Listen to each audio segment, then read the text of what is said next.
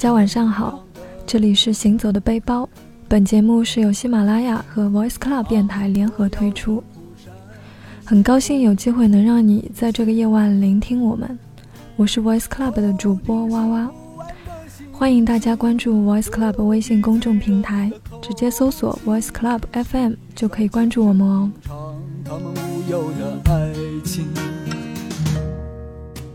谁家的黄狗我们的节目每期都会请到一位热爱旅行的朋友作为我们的嘉宾，来给我们分享一些关于旅行的故事。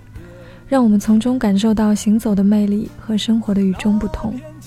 今天呢，我们也请到了一位老朋友，他也是我们 Voice Club 的主播之一。大家好，我是木山。那么今天的节目呢，很有幸能够跟娃娃一起和大家聊一聊旅行。其实之前呢，有很长一段时间，呃，也有过来客串过一些。呃，行走的背包的节目。那么今天呢，其实是一个嘉宾的形式，还过来还蛮紧张的。其实你不用太紧张了，因为呃，其实我们木山应该是走过很多地方了。有些时候其实走过很多地方，但是不一定能够把很多东西表达的出来。而且我觉得，可能很多人在走到不同的地方的时候，感受不一样吧。那像我觉得，我一直是一个比较庸俗的人，可能跟以往说旅行节目的这种小清新的风格一搭配的话，可能又会给人一种不太一样的感觉。好，也是一种体验。那我们就来听听今天木山会给我们分享哪些故事。那首先，我想问一下木山，你大概去过中国哪些地方啊？如果说在整个中国的话，呃，其实基本上除了呃华中一带的话，基本上就是从省市来讲的话，就是每个省我都去过。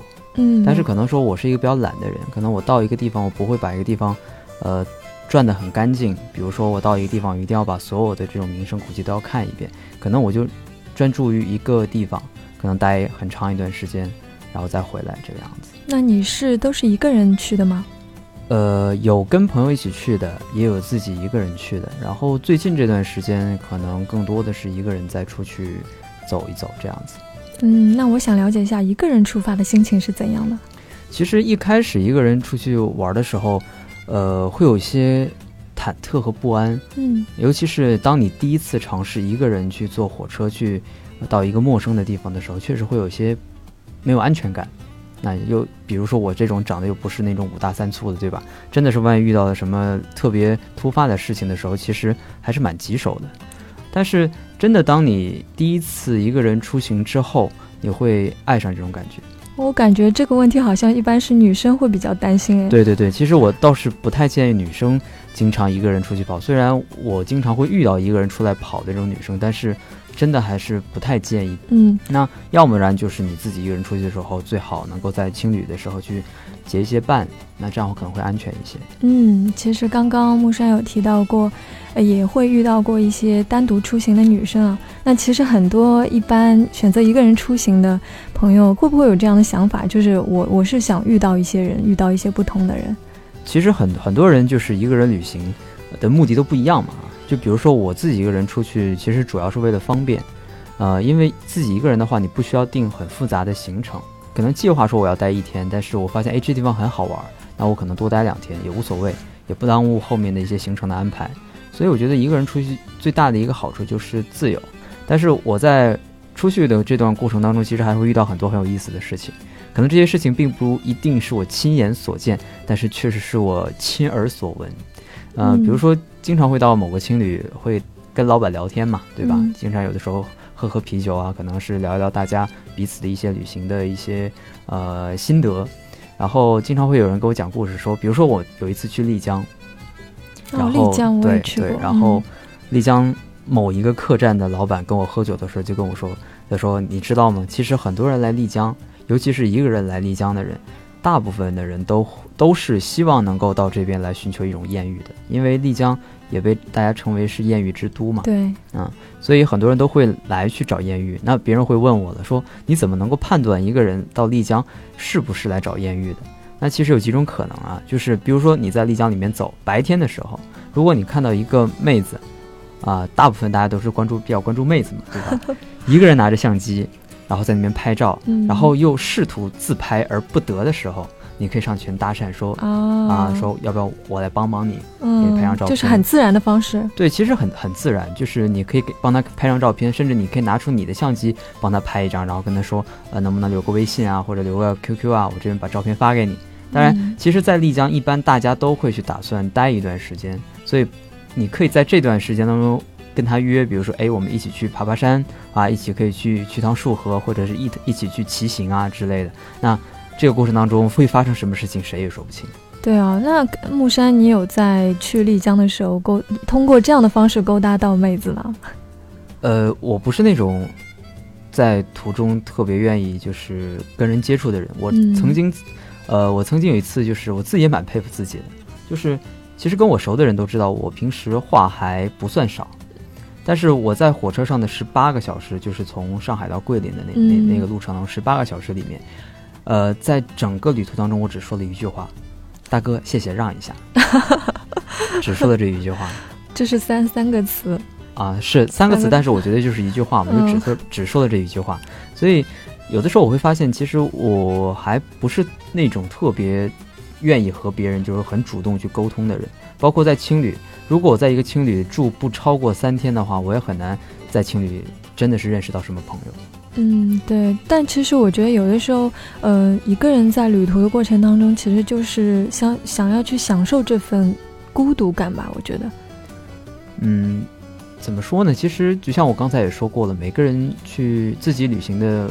其实目的都不一样，像可能我自己的目的来讲的话，我就是喜欢一个人。我觉得一个人出去的时候是让你觉得最自由的时候，就你不会受到太多的束缚，不会有旁，比如说你可能三个人、四个人的时候，可能每个人的想法都不一样，然后有些人要去那里，要有些人要去那里，那这个行程安排就会让大家觉得很不舒服。可能是有一些人想在这边多玩一会儿，但就有有些人又会觉得这边很无聊，所以我觉得。一到两个人出行是一个比较好的一个选择，这样的话你的行程会相对来讲很自由，而且不用说太去考虑啊我这个行程的一些时间安排。嗯，不过我想起来，说到丽江啊，刚刚我想到了我自己之前跟两个朋友一起去丽江的时候发生的一些事情，就是说到住客栈嘛。对。那那边的客栈呢，其实老板娘什么都很好客。就我们当天住进去的时候，那个老板娘就直接招呼我们去，呃，去吃他，呃，就就就请我们吃饭了。他说：“哎，你们到刚到，那把行李放一下。”然后就说我们这刚好在吃，呃，火锅。当当时是冬天嘛，然后就就让我们去吃。吃饭，就感觉还蛮热情的，就特别好。其实很多青旅老板还是蛮有意思的。对。然后后来发生了什么事情吗？让让你觉得这次印象特别深？后来其实我们当中的小伙伴有人就是遇到，就是有被勾勾搭了。哦，那那不是挺好的一件事情吗？就但还蛮有意思的，就是大家会一起聊，但是只是聊天而已。对，就还蛮有趣的。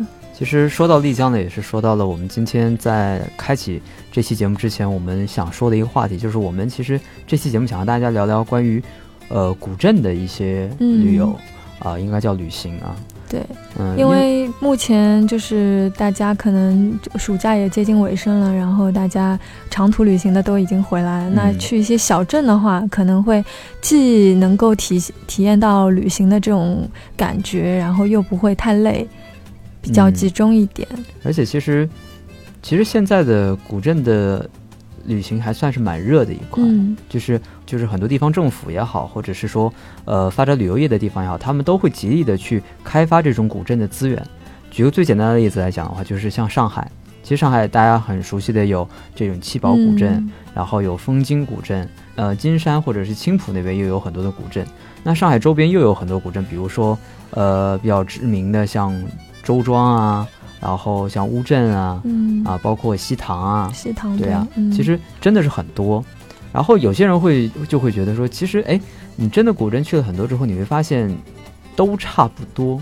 对我我也有这种感觉。对，其实我很很多时候的感觉也是感觉都差不多，但是是因为他们感觉都被商业化了的那种感觉，我觉得。对，其实今天想和大家聊聊关于古镇商业化这个观点的一些一些交流吧。就是我顺便先问个问题，其实不应该我来问问题了，因为你是 你是主持人，我是嘉宾啊。但是我特别想问啊，就是，呃，你觉得古镇是商业化就多一些的时候，你旅行的体验会更好，还是说你更喜欢这种原生态的东西？我觉得我个人其实更喜欢原生态一点的。但是呢，商业化是不可避免的。就是它如果只要不是过度的商业化，我觉得都是可以接受。因为毕竟商业化之后，它可能更多就会方便一点，比如说买东西啊，买水啊，买什么的，吃东西啊都会方便。那原生态的可能你就会需要自己通过很多的自己的攻略或者说一些方式去带东西进去啊，那其实对它环保也不是非常有利了。对，像我之前去过一次安徽的，呃，叫塔川。它其实不算是那种，呃，很古色古香的那种古镇，但是它是那种有点年代感的那种小村庄。嗯，啊，在那边可以看到，尤其在秋天的时候，可以看到乌桕树，就是漫山遍野全都是那种，呃，黄红颜色不一的那种渐变，特别特别的好看。有点像枫叶的感觉吗？呃，乌桕树的叶子呢，到了秋天它会呈现很多种颜色，比如说黄色呀、红色呀、浅红、深红。所以说漫山遍野看上去的时候，不会是像。看枫叶一样，就漫山全都是红叶那种感觉，它更多的是一种很色彩斑斓的感觉。嗯，那很漂亮。对对，非常非常的漂亮啊。然后那边的村子来讲的话，相对来讲比较原生态，生活条件比较艰苦。就是我们去的时候，第一房间是不大够住的。那你们当时是住老乡家吗？还是是就是那种有这种宾馆，算是农村的招待所那那种宅院改宅院就是改制而成的。他比如说把这个房间空出来，然后里面放上几张床，好，那这个就算是一个房间了。然后你就可以来预定啊，然后来去住。然后老乡家里面是可以负责吃饭的，然后他会按人头计费，比如说一顿饭一个人多少钱，亦或是是什么样几道菜这种的。但是。跟正规的那种酒店还是差别很大，那肯定对，而且没有空调，然后水也非常的有限，就每天早上洗澡啊或者是什么，就是特别痛苦。因为秋天的时候，其实这边的秋天还是比较冷的，尤其早上起床的那一段时间是特别痛苦的。那那像这种的话，是需要自己带睡袋或者什么其他的一些住宿的。用品过去，跟我们一道过去的人还有蛮多都会去自己带帐篷啊，自己带睡袋去体验这种生活。嗯啊，它其实的话就是相对来讲，它属于是一个半商业化的一个状态，就是它本身这个旅行的资源已经被开发了。嗯，大家已经知道有塔川这么个地方，也知道说，哎，这边的这个乌桕树的叶子到了秋天非常的知名。大家都会慕名而去，所以也有会相应的一些农家的宅院去被商业化，比如说提供住宿啊、提供餐饮啊这种服务。但是它还没有到一种就是让我们可能说平时旅行会看到的那个呃农家院，就是其实跟跟饭店是一样，或者是看到那种酒店里面会告诉你有什么双标啊、单人间啊这种，还完全没有没达到那种程度。所以这样的话，我觉得属于是一个半原生态的一个状态。那这种状态下呢？的整个旅行的体验是，像我这种体质比较弱的，我会觉得，呃，可能会有些苦，就是会有些觉得，我我出来玩嘛，是吧？我图图一个自己舒心、自己开心，对吧？我没必要说我一定是要找罪受这种感觉，所以可能我自己而言的话，我会倾向于说，可能商业化还 OK 的这种古镇。啊，所以你是比较喜欢那种商业化设备比较健全那种？呃，这个这这话呢也不尽然。比如说，我就不是很喜欢丽江。哦，你不喜欢丽江？哦？对，就是也很奇怪啊，就是我不太喜欢丽江，反而我很喜欢束河。束河。对，其实丽江和束河都都在都在丽江，都在丽江，也是那个束河古镇。对，束河古镇。但其实很搞笑的是，束河古镇其实是后开发的，有点像这种。那完全是为了造一个古镇而造起来的一个。我感觉那边其实跟丽江的那个古镇差不多哎。呃，它的就是整体来讲人少一点而已。对，人少。所以我后来总结下来，其实我更倾向于人少的地方，因为像很多人去过丽江都知道，丽江无论就一年四季啊，无论有是不是节假日，都是这种人特别特别多，这种感觉。是的。然后我一看到人多，我就会有这种很烦躁的感觉。那其实你是喜欢独处，但这倒跟可能跟小镇的状态是没有关系的。呃，倒不是独处，就是我希望给一些地方一些空间，这样的话就是自己一些空间。对，就像一幅画，如果把它填得很满的话，可能你看上去就会觉得，哎，这只是一幅画，仅此而已。那如果这幅画当中有了一些留白，你就会感觉这幅画当中除了画本身以外，可能还会有一些让你更深一层次去领悟到的一些东西。嗯，好的。那在你的印象当中，还有哪些这种小镇会让你特别印象深刻的吗？其实就像我之前也说过了，包括大家有很多的这种感受。其实，呃，真的这种小镇和古镇走多了，你会发现，其实大部分都是差不多了。啊，然后如果让我讲的话，可能我最近去了一次阳朔嘛。嗯，阳朔的话是一个，就它跟它的古镇跟其他的古镇不太一样的地方，就是在于它的风景可能会比其他的古镇更好一些。比如说提到江南的话，可能大家更多的会是想到江南的这种，呃，这种。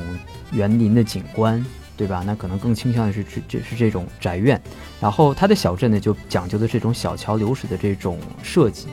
那可能到了阳朔呢，阳朔有这么一句话，就是，呃，桂林山水甲天下，嗯，阳朔山水甲桂林，嗯，就是它那边的整整个的这种山水的风景，其实远比说它这个本身这个古镇要给人的吸引力更大。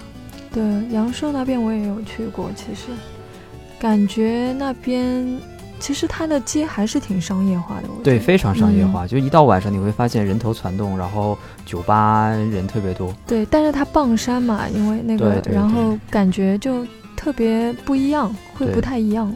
像我去阳朔的时候，我是住在老班长嘛，啊，这时候这时候好像是给别人打广告的，但人家又不知道我是谁啊。啊，就住在老班长。然后老班长其实为什么会去住呢？是因为之前我在桂林住青旅的时候，那个青旅的老板给我推荐说，你需要去阳朔的话，你去住老班长吧。我说为什么？他说老班长有一间阳光房，特别特别的好。所以你去住了那间了吗？对，我去住了，而且我特意跟他说我要去住那间阳光房。然后那间阳光房呢，一间屋子有阳光，可以容纳十二个人。它是它是在整个。它应该是在第五层，就是四层其实本身已经是房顶了，它在房顶上又加盖了一层，然后全部都是用玻璃搭出来的。哇，玻璃房吗？对的，玻璃房。玻璃顶相当于是。呃，顶不是玻璃的，但是就四周对四周都是玻璃的，全透明的。全透明。然后那个睡觉的那个铺位的旁边是一扇非常大的窗帘。嗯。然后你把窗帘打开了，你就可以俯览整个阳朔古城。那一家店是我住过所有的青旅当中。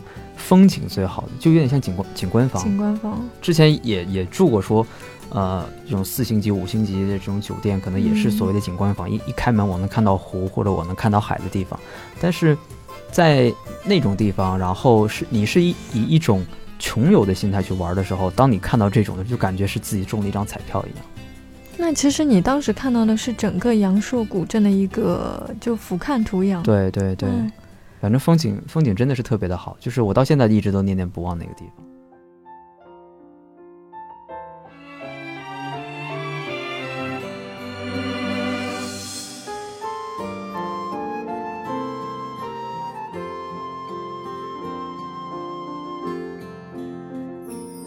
传说会遇上初恋，当日我像杨朔的话，就是到晚上。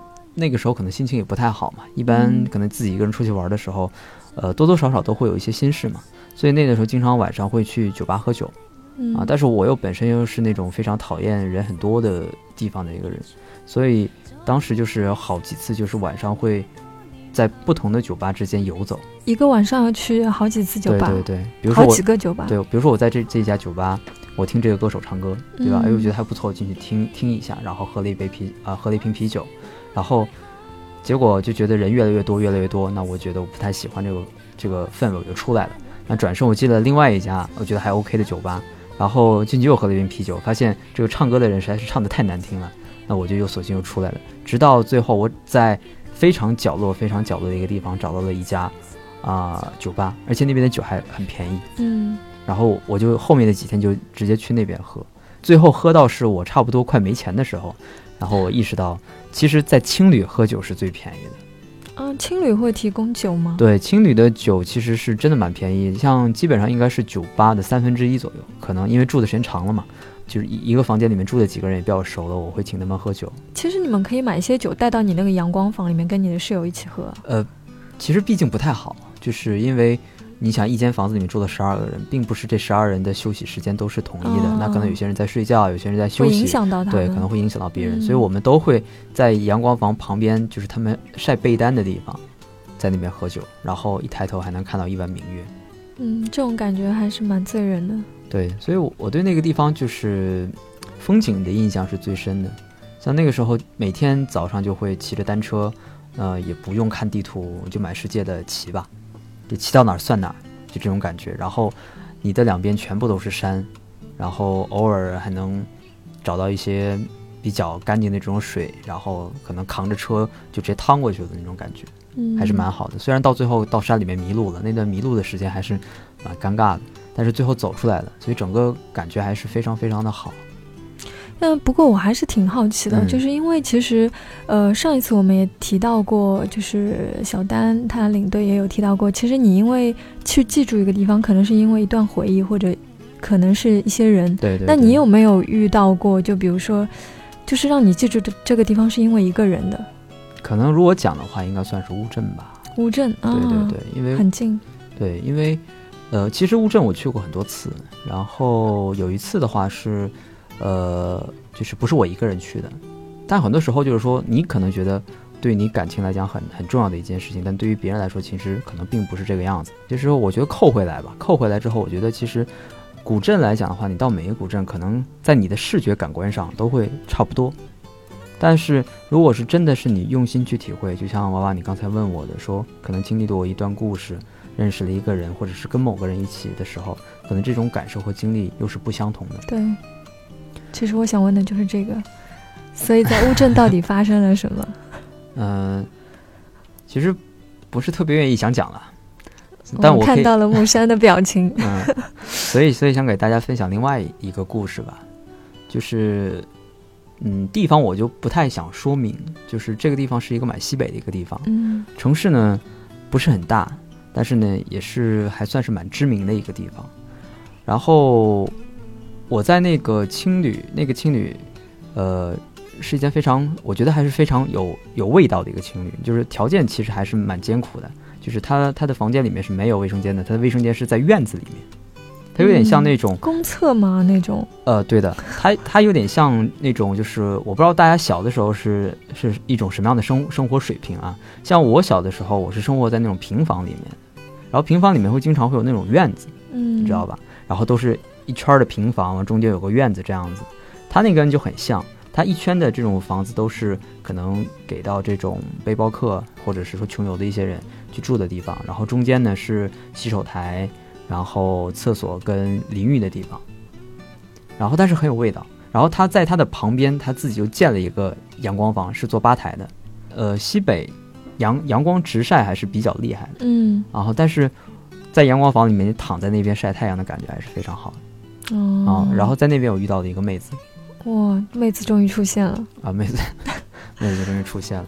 然后。呃，怎么说呢？是怎么认识的呢？就是她也是住当时的旅客吗？没有，她是在那边做义工的。哦，嗯，然后就跟她也不算是聊的特别多吧，就闲聊了几句。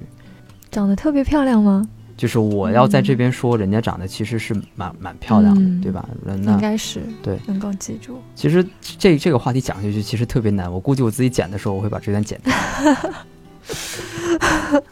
嗯。然后刚好那段时间，其实我自己的整个经历和感情上可能都不是特别好的一个状态吧。嗯。然后，呃，其实我在那边待的时间也不是特别久。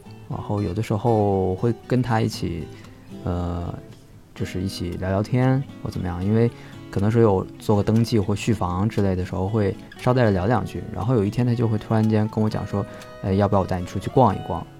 然后我说：“好啊。”然后，因为其实之前也会遇到这这种，就是真的是，我觉得还是那句话，什么样的人会遇到就是跟你相似的人？嗯，吸引力法则。对，就像之前在云南的时候，我也会遇见一个呃妹子，很主动的跟我讲说，带我去逛，就是昆明的一些非常好玩的地方，可能外地人不知道。嗯啊，但是最后其实也没也没发生什么事情，对吧？这个我明白。对，然后所以我觉得。遇见他的时候，可能给我的感觉也是这种。直到说我要那天我要走了，他说我能我能不能来送你？然后其实他说到这句话的时候，我是知道的。嗯。然后他就是把我送到车站的一路，就是也跟我聊了很多。其实，在那几天的时间，我们彼此之间没有什么很深入的了解，可能他也不了解我的生活状态，我也不知道他的一种生活方式。但是他就跟我说，呃，可能就是第一次看到你的时候，就会觉得是有一种，嗯，可能很难去形容的一种感觉吧。然后，其实我想想，是演员吧？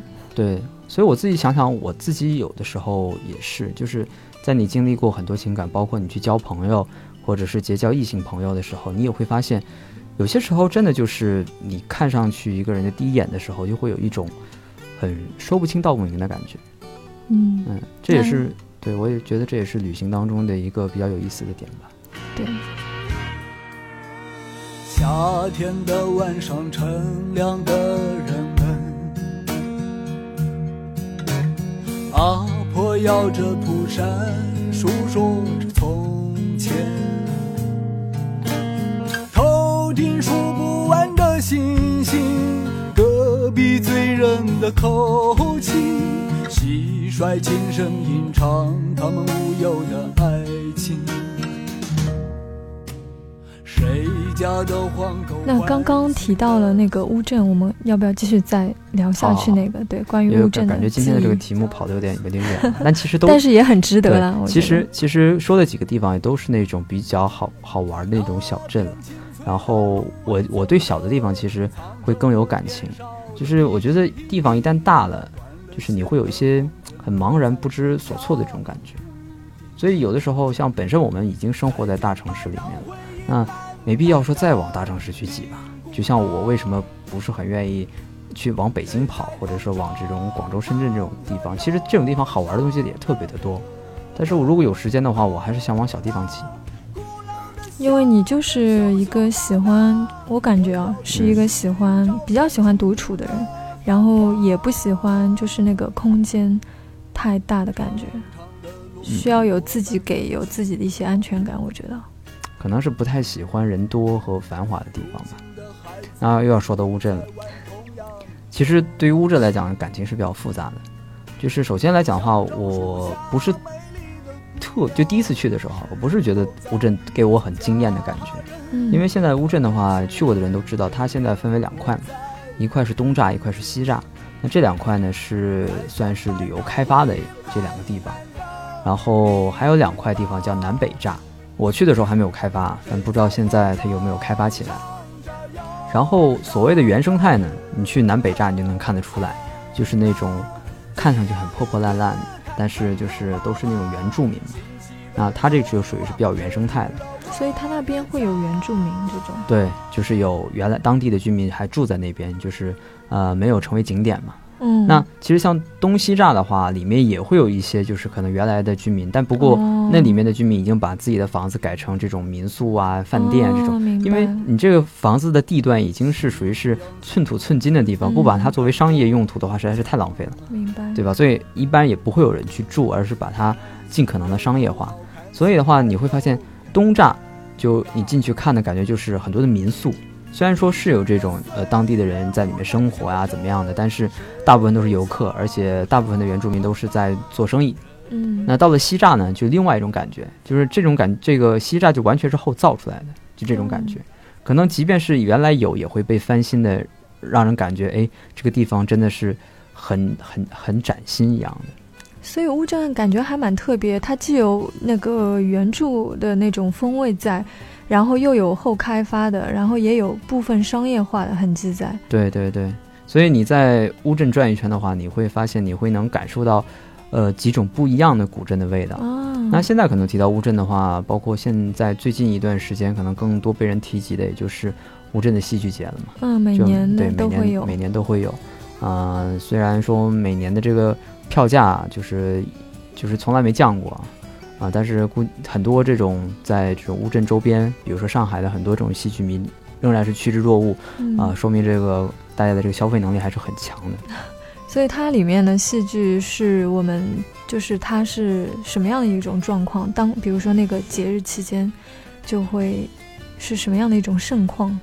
呃，我之前只参加过一次啊，就是整体来讲的话，它的上座率还是蛮高的，尤其是一些比较知名和票价性价比比较高的这种戏，比如说像我们都知道说那个乌镇戏剧节的，相当于是这种艺术总导演是孟京辉嘛。那孟京辉的话，一直是作为中国这个先锋话剧的一个标杆，所以他经常会带自己的一些实验性的戏剧来，就是乌镇进行演出。那我去的那一年的话，他出演的那一部叫做《女仆》，那现在《女仆》呢也开也开始在全国各地开始巡演了。那今年呢，孟京辉依然会成为这次的这种艺术总监，然后也会带来他的戏，所以很多人其实是算是奔着名号去的吧。包括今年的话，像可能说黄磊也会，呃，来参加。然后包括还有什么其他的一些比较知名的这种娱乐圈里的人过来掺和一脚，所以就是乌镇戏剧节的名号越来越大，再加上整个乌镇的这个戏剧的基础建设其实做的真的是非常非常的好。比如说它有一个呃叫做国家国家话剧院，它是在水，就是有点像这种悉尼歌剧院的感觉，但是建在水里面。然后远处看，尤其在晚上的时候，就是。整个四面的水都是黑的，然后只有里只有整个整个剧场的外围的灯是亮的那种感觉是特别特别棒的。然后还有像它有一个呃，应该算是亚洲最大的呃这个水幕剧场，就是它真的是有会有水幕，然后在水幕上可以就是进行一些投影，跟我们所谓看到的这种呃什么水幕 3D 动画是不太一样的。它是一个水幕剧场，而且整个剧场特别特别的大，但是它是它的唯一的问题就在于它是户外的。像我们去看的时候，就是看到一半开始下雨，那没办法，你看的就 是室外的戏，那你就只能淋雨。但演员也很辛苦，就是他们一边淋淋雨，一边又要演出。但是，呃，观影的效果还是非常非常的不错的。那还有像很多这种，呃，乌镇里面本身就是传统的这种，呃，可能说是像那种戏台子，它也会改造成这种话剧的这种实验演出演出场所，所以。呃，它整体的这种硬件设备还是非常非常不错的，感觉就是展现形式比较丰富一点。对对对，嗯，所以有机会，其实娃娃，我觉得你也可以去看一看。好，作为刚看过孟京辉那个《恋爱犀牛》的一个呃刚踏入戏剧界的一份子啊，我觉得我有必要去到那边被熏陶一下。对我主要是我觉得你你是有这份闲钱能拿得出来。因为，因为他那边就是除了这种户室外的戏和免费的戏以外，呃，其他的这种包括像国外参演的一些这种戏的票价，基本上最低票价都是要两百八十块钱起。而且要跟大家 说明的是，呃，它有一个我至今为止都不太想得通的一个这个计票的一个规则，就是因为你要看戏，你一定要去西栅，然后所以说你进去的时候要买门票嘛，对吧？那本身进西栅进西栅的门票其实就蛮贵的。其实我们一直在算一笔账，就是我们当时买的户外那场戏的最便宜的票价是五十块钱。嗯，但问题是，呃，它门票就是单独的西栅的门票就要一百二还是一百五的，我忘记了。然后，但是如果你买三百八的票的话，或者两百八的票的话，它可能里面就含门票了哦，所以还要去算这这笔账。所以，那他在那边就是他没有联票的概念吗？有的，但他的联票是东西栅联票，然后或者就是门票跟戏剧票的联票。嗯，那它这个节日一般会持续多久？然后每天的演出是一样的吗？呃，它会有自己的一个戏目的一个排期，比如说我在这个剧场的头几天可能是演这部戏，那么后几天我就演另外一部戏，这样它会有比较详细的一个排期。那它的时间周期的话，呃，我当时记得的可能是一到两个星期吧，具体我不是特别清楚，但这个很很很好查，大家可以去这种。呃，格瓦拉呀，或者是又在又在打广告，真的是什么时候这些人能给钱？收一下赞助费啊！啊，其实可以看一下，还是信息还是蛮多的。嗯，那那他是每天是不一样的戏对吧？他会有重复的？会有会有重复，就一场戏他应该是会演三到四场，对，至少会有三到四场。嗯。那所以每次去，比如说我买的便宜的票，然后每次去就都要买门票，对啊，对的，所以这是一件非常坑的事情。嗯，这就是为什么说乌镇戏剧节其实是一个土豪的节日。基本上我们大致的算了一下，就是之前上呃上海电影节开幕的时候，我们经常会有人晒票嘛，对吧？一晒晒很多张，大家都说是土豪。但是其实真的到乌镇戏剧节一下子能拿出好多张票的人，我觉得才是真正的土豪。那才是真正的土豪。因为呃，乌镇戏剧节很多的戏都非常的小众，但是票价仍然不便宜。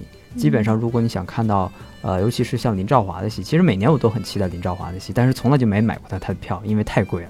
他的票最便宜的肯定是三百八十块钱的，然后呃。在三百八十块钱，你买了这一张票之后，你肯定还会想去看其他的戏。所以基本上，我们大致算了一下，如果你真的想在乌镇戏剧节过把瘾的话，两千块钱基本上是打底。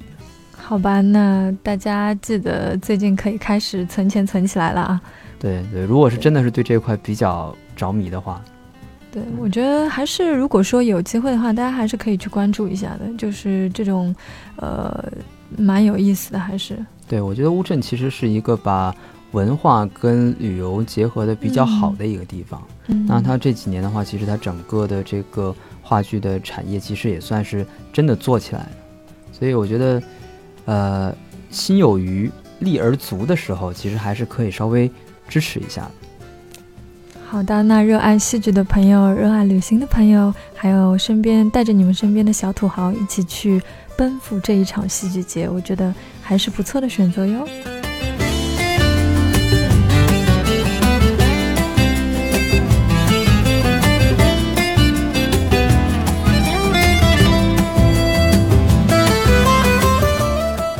好的，那今天我们聊了很多关于小镇的一些故事，那也非常感谢我们的木山。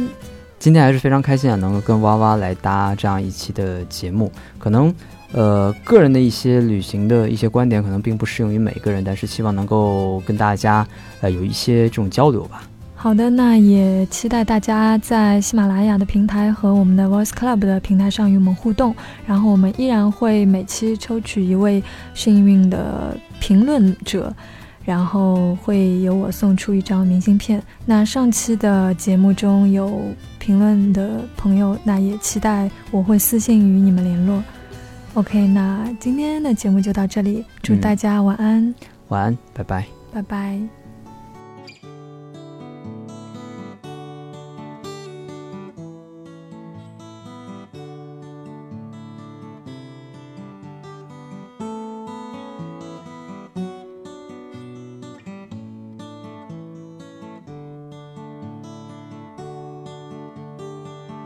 在那越北山区的小镇上，每一个孩子都健康地成长。古井里的水总是那么甘甜，上学要经过细长的街道。爸爸不抽烟，身体很好。妈妈不会骑单车，是因为胆小。从不奢望明天能怎样，只知道做人要正派和勤劳。子女一天天的长大，他们也一年一年的衰老。多希望儿女。口气能从小镇上走出去，子女一天天的长大，他们也一年一年的衰老。